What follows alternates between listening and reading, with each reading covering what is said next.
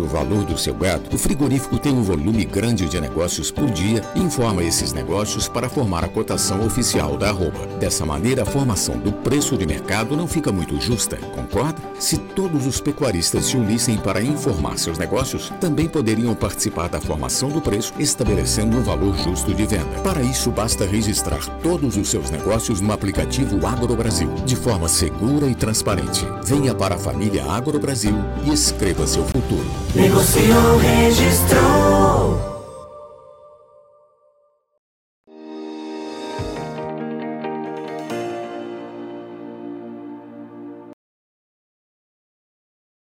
Muito boa tarde a você que está conosco, nos acompanhando aqui pelo Notícias Agrícolas. Nesse horário, você já sabe, a gente traz para vocês um pouquinho da perspectiva do que anda acontecendo no mercado do boi.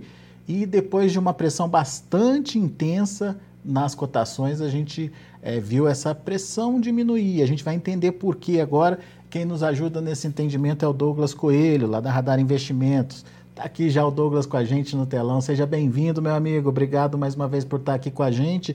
E eu já começo a te perguntar se essa, se essa é, diminuição na pressão veio para ficar, Douglas. Como é que está essa situação e, de fato, o que, que aconteceu, né? Por que, que essa pressão parece que diminuiu aí ou desacelerou aí nos últimos dias?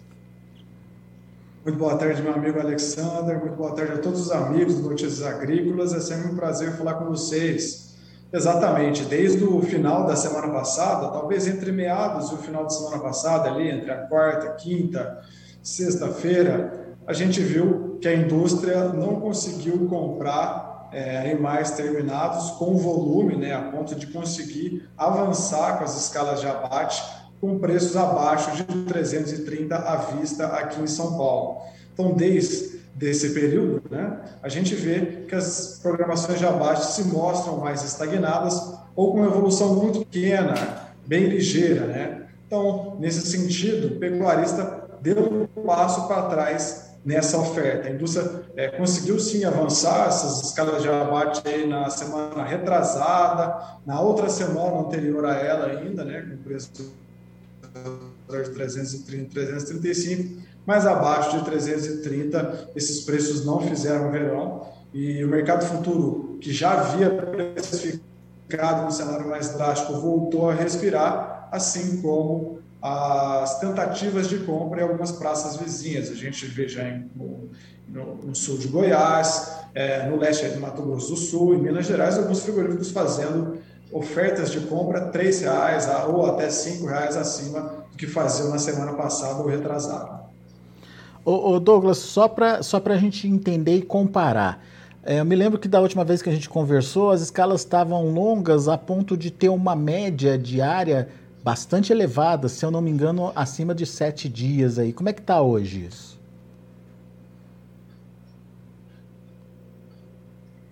Exato, exatamente. Foi uma crescente, né? Quando a gente olha há três semanas, as escalas saíram de 5, 5,5, 6, 6,5, chegaram no pico aí mais ou menos no dia 4 de abril em 7,1, 7,2 dias úteis e hoje estão mais próximas de 5,7, 5,8 dias úteis, né?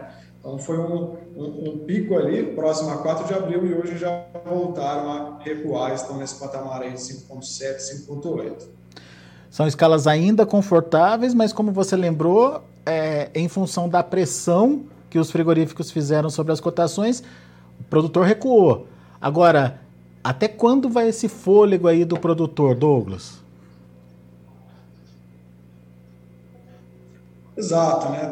Talvez, é, por mais que a gente tenha agora nas próximas, nos próximos dias temperaturas menores, né? As previsões já mostram aí que a partir de sexta, sábado, as temperaturas podem cair. É, por outro lado, a gente tem uma situação que favorece o pecuarista também. Nessa semana, a gente tem um dia menos em função dos feriados da sexta, e na próxima semana, a gente tem praticamente dois dias a menos, né? Um feriado de quinta, deixando a sexta naturalmente mais truncada, mais travada, quando a gente olha para negócio no mercado físico. Então, a indústria tem um espaço é, menos é, hábil aí para tentar avançar com essas escalas de abate. Então, se a gente já via que essa tentativa de compra já travou nessa semana, Possivelmente nessa semana também as coisas é, não devem ter tanta evolução, a gente já está na quarta-feira, é, e na semana que vem, ainda mais curta que essa, a gente pode ter sim uma oferta relativamente mais contida, mais travada, não só pela situação do pecuarista dando um passo para trás, mas também pela situação de dias, a situação operacional relacionada ao relacionada aos feriados, né? Cortou aí, mas eu acho que é isso, né? Exato, exatamente. A situação operacional mais afetada pela questão dos feriados e menos dias úteis. O próprio pecuarista fica mais distante do balcão durante esses dias. Dá para dizer que a gente encontrou um ponto de sustentação para os preços aí, para as cotações?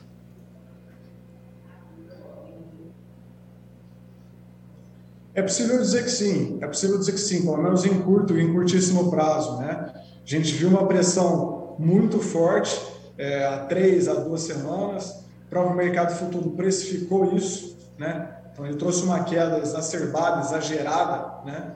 O mercado futuro. O mercado futuro antecipa os movimentos. Então ontem, anteontem mesmo, ele já voltou a retomar patamares maiores, né? Assim como a gente vê no físico. No físico a volatilidade é bem menor em relação a preços, né? Então os preços caíram, mas nas praças vizinhas já mostram uma, uma sustentação. Essa sustentação deve ser carimbada aqui também em São Paulo com esses dias a menos de operações. O que, o que a gente entende, né, Douglas, é que os frigoríficos eles avançaram com as escalas porque eles tinham contratos já fechados com a China. E a gente viu que nessa primeira semana aí, uh, de abril, a, as exportações também seguiram muito boas, né? Mas tem uma preocupação aí com a demanda chinesa em função, primeiro, do lockdown e depois dessa tentativa da China aí de pressionar as cotações, não só do Brasil, mas como de outros países também, no mercado internacional. Até que ponto isso pode ser um fator negativo para os preços, Douglas, na sua avaliação? Bom, a pressão, a preocupação, ela sempre existe, né? Isso porque a China ganhou um corpo muito grande, um corpo relevante dentro das nossas exportações como um todo. Né? Então a gente é muito dependente dela. Qualquer espirro do outro lado vira quase que um vendaval aqui. Então essa preocupação sempre existe. Mas querendo ou não, a gente está bem confortável, bem confiante. Né? É, com essa inflação global, né? Europa teve dados de inflação muito fortes agora, é, nessa madrugada. Estados Unidos mostrou dados de inflação bem fortes também na terça-feira. E aqui a gente tem uma inflação que está relativamente mais ancorada e com a alta dos juros ela deve ficar mais contida. O Brasil sim se consolida como um produtor de carne de qualidade, com preços atrativos quando a gente compara com o restante do mundo. Olhando para a dinâmica das exportações, a gente vê que em fevereiro e março principalmente, até meados do mês, é, passado aí mais de um terço do mês, também as exportações têm uma aceleração um pouco maior na porção final. Né? Então a gente acredita que abril também deve ter um bom desempenho nesse sentido. É, a China preocupa sim com essa questão de Covid, houve lockdowns em algumas cidades lá, Shanghai, é, outras províncias também, isso querendo não chama atenção. O mercado de petróleo é, que é bem reativo a isso, acabou oscilando mais né, nos últimos dias. Mas para a carne bovina, o que, a gente pode falar? Que a China compra do Brasil, ela vem de uma base per capita pequena, né, ou seja, é um crescimento que tinha um volume muito pequeno quando a gente olha em 2015, 2016, 2018 mas que é um crescimento constante. Né? Olhando em longo prazo, esse crescimento deve continuar, mesmo porque isso está relacionado com o hábito alimentar e também com a renda disponível da população. Né? E não só o hábito alimentar, o gosto pela proteína bovina tem aumentado na população, como o aumento de renda disponível, principalmente no leste chinês, tem trazido mais esse gosto pelo consumo por essa carne que a gente também tem exportado com mais vigor desde a partir de 2019, 2018, 2020 2021 e esse ano. Talvez então uma uma barrigada ou pelo menos um ajuste aí nas compras, mas nada que no todo uh, não seja representativo ou não continue sendo representativo então, no final das contas, Douglas.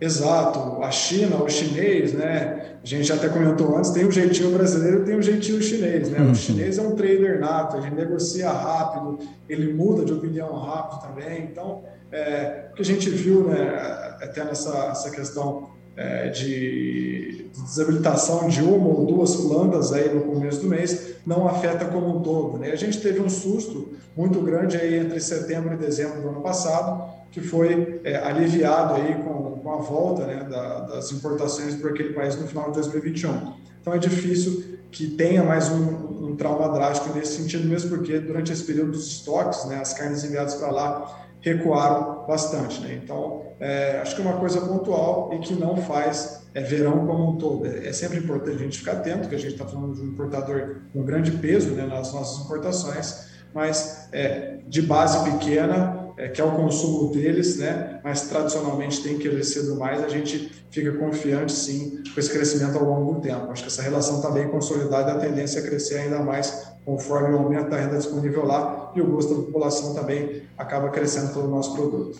Pois é, agora é, eu fico com uma pulga atrás da orelha na questão do, da, da, carne suína por lá.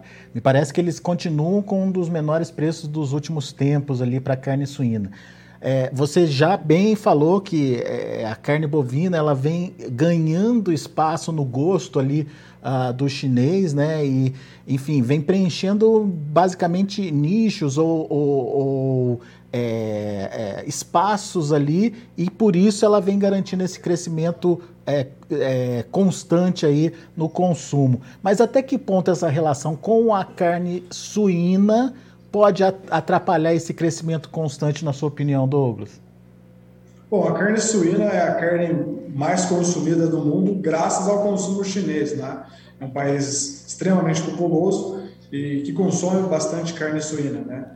Então, toda essa questão da renda disponível, quando a gente olha como um todo, né, para o país, está mais relacionada à carne suína. A gente pode é, é, conjecturar isso com a questão da peste suína africana. Né? Eles tiveram uma queda muito drástica das matrizes do rebanho comercial, então a carne de suína, a carne de porco, a carne suína lá acabou ganhando um pico de preço e eles tiveram agora também é, grandes é, meses de importação de material genético, de matriz, de recomposição do rebanho, que dá esse tom também de correção dos preços que eles tiveram esse pico lá. É claro que a gente tem que ficar atento, querendo ou não, a queda dos preços da carne suína também é, mexem com o poder de escolha da população que tem menos renda disponível lá na China, mas a carne bovina lá está mais relacionada com a população de alta renda, ou aquela população que tem mais uma opção. É como se a gente fosse comparar um camarão aqui, né? É, ela tem um preço elevado lá, mesmo porque eles não são produtores, são importadores, e na medida que a renda disponível da população aumenta, mais pessoas têm acesso a produtos de qualidade ou a produtos que têm uma elasticidade de renda alta, né, como carne e lácteos, a carne bovina é puxada, né, ao ponto que a carne suína ela tem mais correlação com a população é, mais comum, uma população que talvez não tenha uma, uma renda alta disponível para ser consumida lá. Sem dúvida, a, a queda do, do, preço da carne suína, querendo ou não, tira o poder de escolha da população que tem uma menor renda disponível, mas pela população que tem uma renda disponível maior, acho que o consumo é crescente para a carne bovina ainda. A gente é bem tranquilo, bem confortável nesse aspecto. Boa, Douglas. O que dá aí uma, uma certa tranquilidade aí para a gente da continuidade do consumo é, de carne bovina aí pelos chineses. Agora vamos olhar um pouquinho para o nosso mercado interno, Douglas. É, essa, essa pressão nas cotações da, da arroba, ela acabou aí favorecendo, por um lado, os frigoríficos de mercado interno. Mas e, e a carne? É, a relação da carne com o preço da arroba para o mercado interno? É, como é que está essa situação? Está garantindo margem para os frigoríficos? É, enfim, como é que você está vendo esse mercado?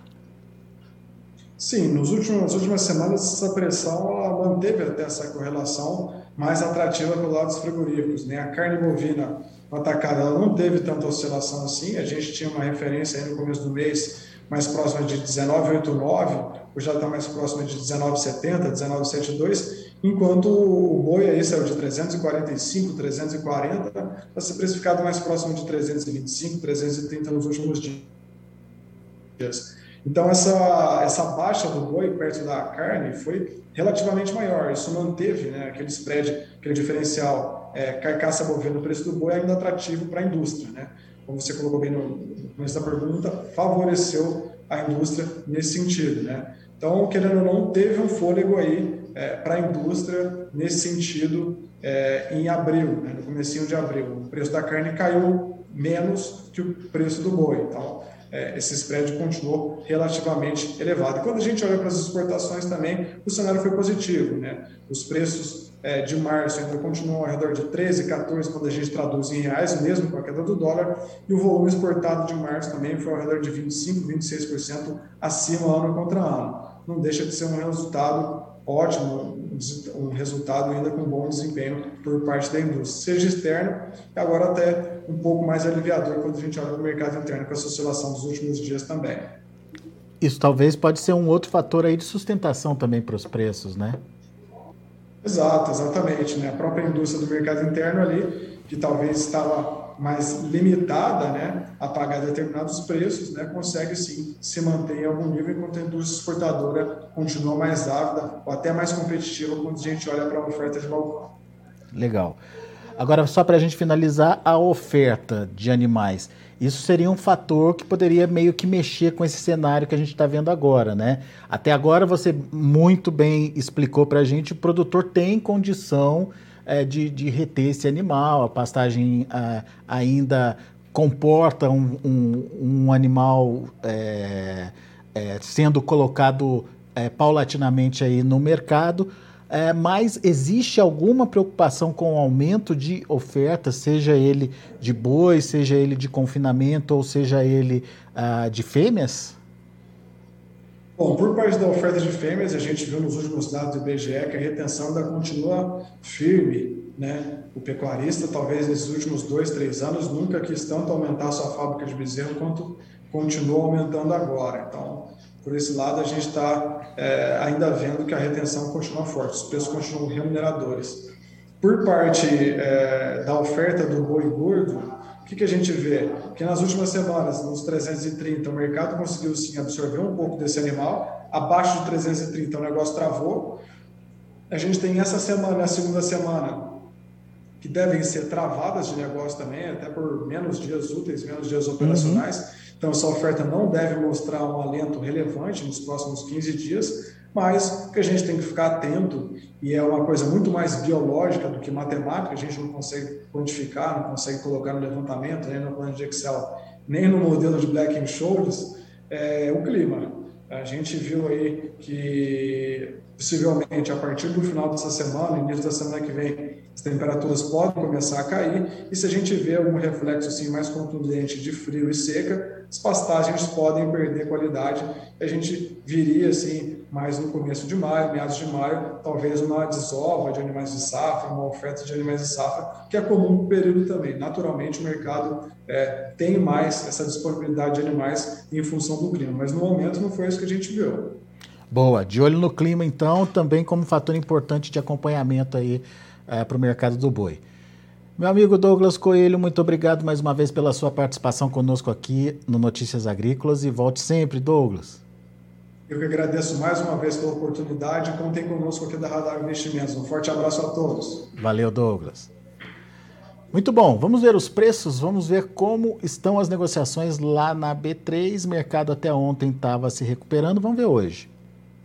Hoje uma pressãozinha maior aí, olha aí, o abril 326 reais, queda de 1,15%. Maio também negativo, 0,96%. Uh, eh, de, de, queda a 321 reais, e o junho 322 reais, caindo 0,68%. Agosto está ali é, tentando se movimentar positivamente, mas podem conferir no horário ali, ó, que trata-se de uma negociação que aconteceu mais cedo. Talvez a tendência seja acompanhar os demais contratos aí e transformando esse verdinho que você está vendo na tela alta de 0,31% em alguma coisa negativa agora no período da tarde. Vamos acompanhar. Mas para agosto, nesse momento, R$ 328,50. Indicador CPEA ontem caiu também 0,44% a R$ 337,10. Muito bem, são esses os preços no mercado do boi, mercado ainda em andamento, sem uma definição, mas dá para você ter uma ideia de como os negócios estão andando aí no mercado. Notícias Agrícolas, 25 anos ao lado do produtor rural. Se inscreva em nossas mídias sociais. No Facebook, Notícias Agrícolas. No Instagram, arroba Notícias Agrícolas. E em nosso Twitter, arroba Norteagri. E para não perder nenhum vídeo, não se esqueça de nos acompanhar no YouTube e na Twitch Notícias Agrícolas Oficial.